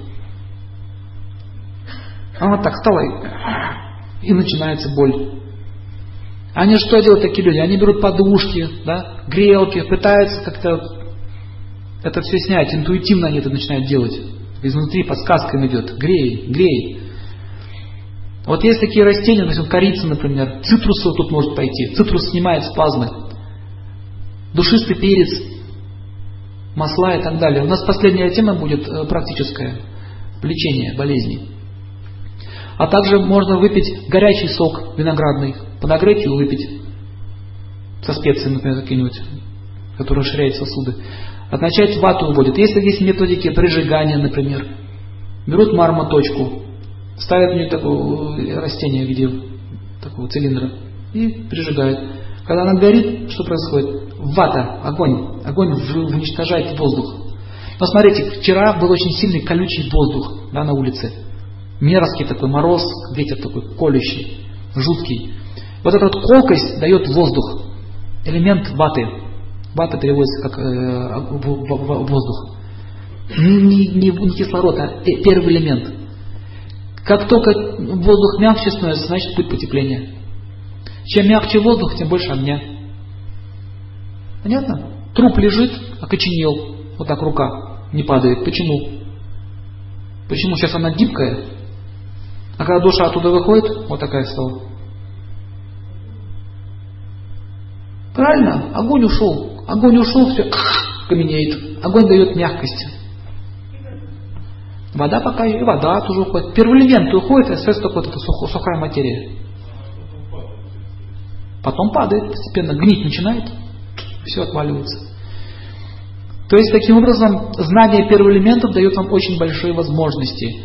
Поэтому я и начал именно с этого. А? А святые это, это отдельный вид жизни. Там уже духовные законы на них распространяются. Они соприкоснулись с Богом уже, поэтому они не гниют. Там Дух Божий на них. Все, что с Богом соприкасается, нетленно. Такой принцип. Поэтому они не относятся к этой категории простых людей. Поэтому святые мощи – это вещь серьезная. Даже если вы касаетесь, вроде коснетесь трупа обыкновенного человека, вы осквернитесь. Коснетесь к останкам святых мощей, вы очиститесь. Разница очень большая. Ладно, а на этом я закончу. Пожалуйста, вопросы задавайте. В общем, вам понятно про первые элементы? Все остальное будет базироваться на этом. Да, слушаю вас.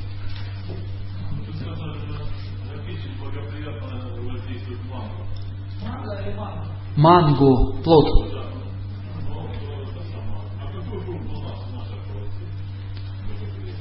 А манго все равно лучше. По-любому. Но если вы не можете манго, то в принципе неплохо слива идет. И есть такая, если, если больная печень, то есть такая семечка, называется расторопша. Солодка, кстати. В корень солодки, там очень много воды элемента. Там вода, земля, сладкий вкус.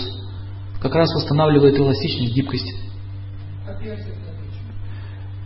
Персик тоже неплохо, но он больше на сердце влияет. Тыква на кишечник идет.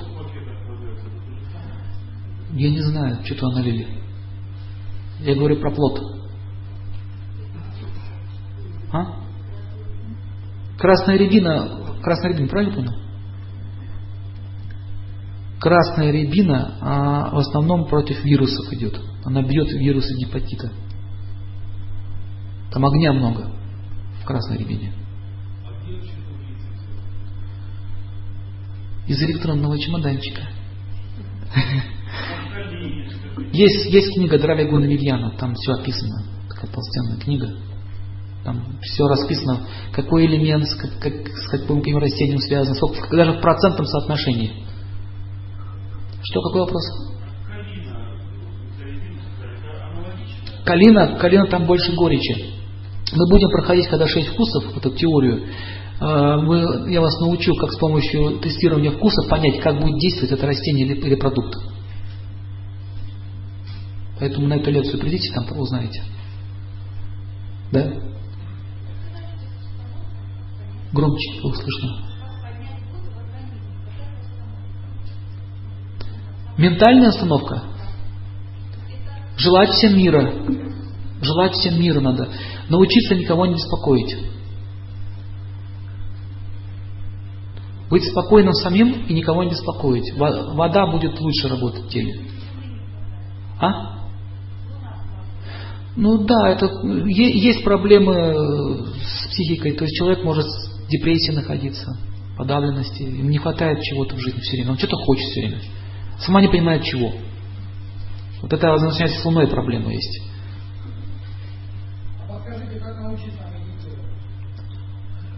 Прямо сейчас, вот здесь? Это надо показать.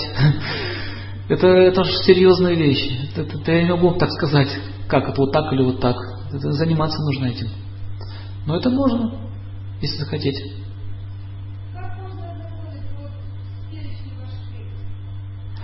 А, есть на, вот на выходе столик, там будет лежать программка, вы можете взять. Да, бабушка слушает.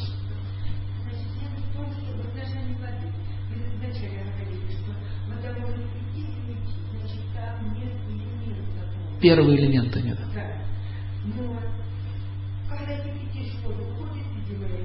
Нет. Нет, могут уйти какие-то грубые частицы, какие-то минералы и так далее. А когда я говорю про первый элемент, это тонкая структура воды. Тонкая. Нет, не влияет. Прана уходит. Поэтому сырая вода, она лучше в этом отношении, чем кипяченая. Да, это факт. Ключевая вода, она всегда, там больше праны. Поэтому ключевая вода, она целебней. Кипяченая, это там, она не мертвая, там будет элемент воды, но там праны не будет. Вы правильно сказали. Ну вот, хорошо. Хорошо.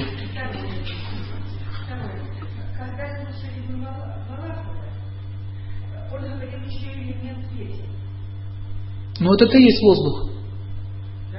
Ветер это, да, это в Китае, в Китае они там ветер, металл, дерево. Это они те же самые пять элементов, только в другом варианте называют.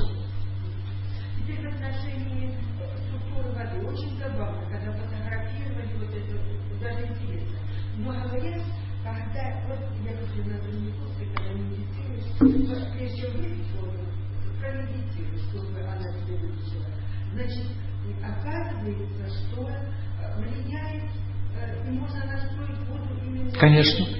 Конечно, так, так это делал Кашпировский, Чумак. Он знал эти принципы. Ничего здесь такого удивительного нет. Вот почему э, святая вода в церкви, если она освещается, она заряжается божественной энергией. Если по-настоящему ты предлагаешь эту воду Богу, то она становится чистой, это факт. Даже вы можете эту воду настроить. И э, есть несколько методов настройки воды. Вы можете сами это сделать, молитвенную прочитать, или, или какое-то пожелание, я тебе желаю счастья, например, да? Что хотите? Положительную эмоцию. Либо положить ее, воду на улицу под звездное небо. Чтобы звезды попадали в ведро. Или под луну. То есть можно получить любой вид энергии. Э, в Индии их заряжают с помощью мантр.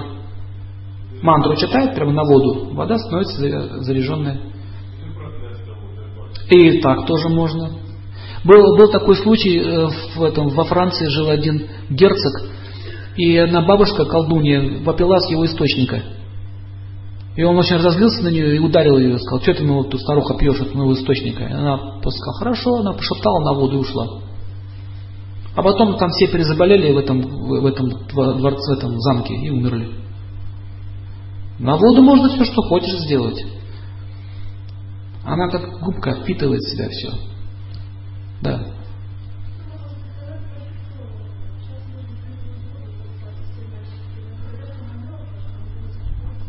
Но прану она не профильтрует. Прана все равно останется. Только огонь прану уничтожит. А профильтрованная вода примет качество угля. Примет всю эту информацию угля. Может из-за этого, кстати, желудок заболеть. А уголь связан с огнем. Она может его качество взять и проблемы начаться. Поэтому, э, если хотите энергетически воду очистить, это можно сделать с помощью замораживания воды. То есть заморозить ее, потом морозить, она очистится. И если она прокипяченная, она тоже энергетически очищается. Огонь э, это уничтожает плохую энергетику. И также мысли настройки правильные тоже очищают воду. Но есть некоторые растения, которые воду очищают. Например, аир, корень. Если айр бросить в воду, в стакан, вода будет чистая. Серебро то же самое делает. Серебро благородный металл. Все благородные металлы очищают воду. Также золото и камни драгоценные. Поэтому раньше делали кубки с камнями драгоценными, золотые чаши, серебро, пили из благородной посуды. Тоже это не просто так. Это не, не роскошь была, а естественная посуда. Сейчас вода э, грязная как физически, так и ну, энергетически она грязная. И, кстати, вода, у меня есть фильм, э, там изучали ученые, как вода, она впитывает в себя информацию людей, которые живут. И потом она возвращает им то, что они делают.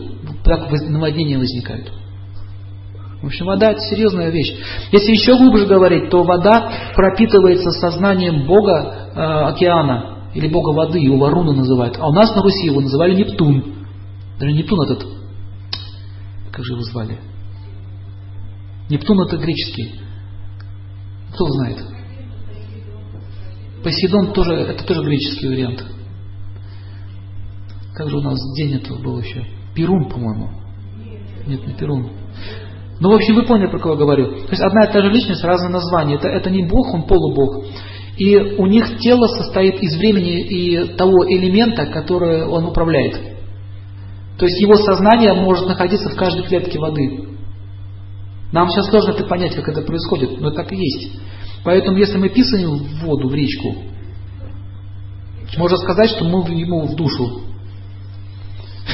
Вода, она будет на это реагировать. То есть этого тоже многие болезни возникают, кстати. Или, или на огонь-то помочиться, это тоже очень плохо. Огонь, это, там тоже есть энергия живого существа. Да.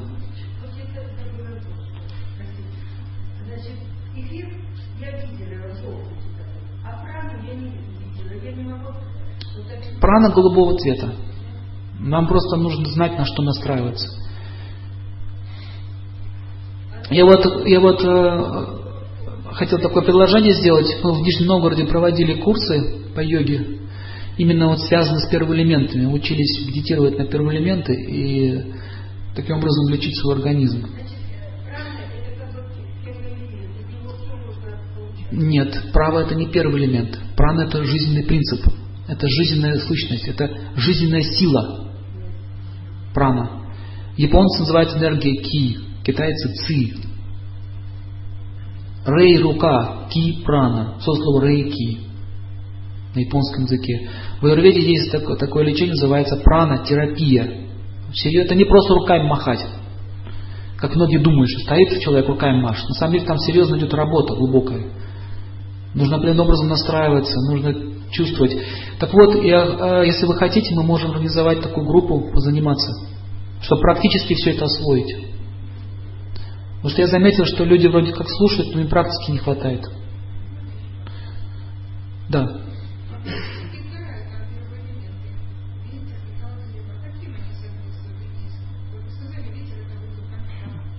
Металл, скорее всего, это этот, земля. А, подождите. Вы знаете, я этот Китай не изучал серьезно. Там так намешано все. Лучше одной школы придерживаться. Надо спросить тот, кто разбирается очень хорошо в этом. Спросите у специалиста по китайской медицине. Они вам точно скажут. Я могу ошибиться. Но то, что это с пяти элементами связано, то сто процентов. Давайте еще один вопрос. Еще раз. Огонь – острые продукты. Все, которые имеют острый вкус. Не только перцы. Есть, есть даже продукты, которые вы на вкус не почувствуете, что там острый вкус. Но так огонь может раздуть. Ну, например, борщевик. Растение такое есть, борщевик. Сок борщевика попадает вам на кожу, вы даже боли не чувствуете, ничего, потом такой балдырь образуется. И шок от него очень долго заживает, рана. Знаете, слышали? Петрушка, сельдерей много огня. Кстати, петрушка под снегом хорошо растет, не боится холода. Чистотели много огня. А в крапива как раз таки охлаждает. А кажется, что жжет. Она как азот действует. Азот попадает на тело, кажется, как будто это ожог. На самом деле это, это обморожение. Греча воздух дает, Воздуха очень много. Поэтому, когда кастрюля прилипает, не отмыть. Сухой очень. Да?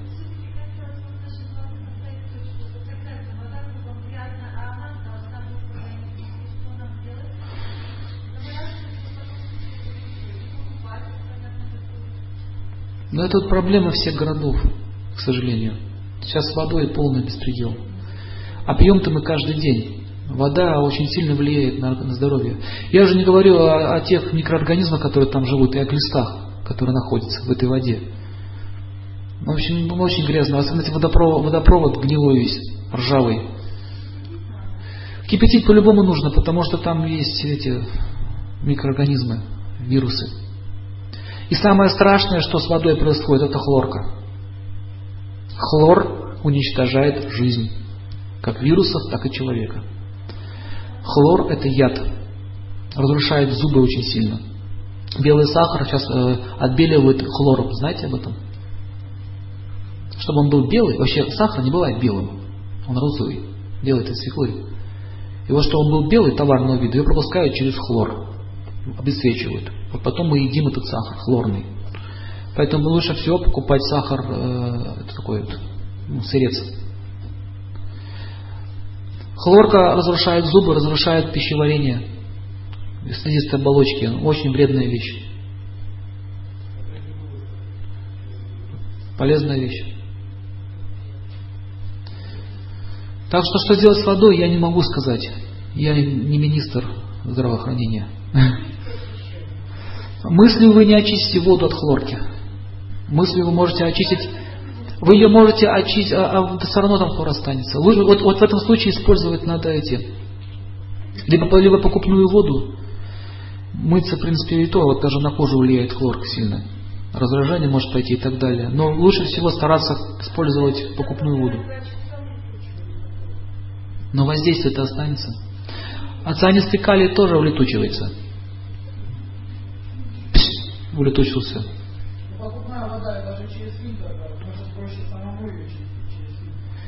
Я не знаю, может быть хорошие фильтры есть, я не знаю, не могу сказать. Лучше фильтровать, конечно, кипятить, чем и хлорную воду пить, это по-любому правильно будет. Экология сейчас в ужасном положении, особенно вода. В Швейцарии был форум по воде, там показывали такие, такие видеосъемки, кошмар просто увеличено крупным планом, что мы пьем под микроскопом. Это в Европе. Я молчу про Россию. А уголь очищает? Уголь очищает воду. Очищает. Это лучше угольную, чем хлорную. Но чрезмерно много угля ну, может на печень плохо повлиять. В общем, какое решение проблем? Найти где-то где источник, может быть, как-то эту воду привозить, покупать. Хотя бы пить ее. Стирать можно из такой воде. Ну ладно, дорогие друзья, на этом мы закончим. Спасибо вам большое за внимание.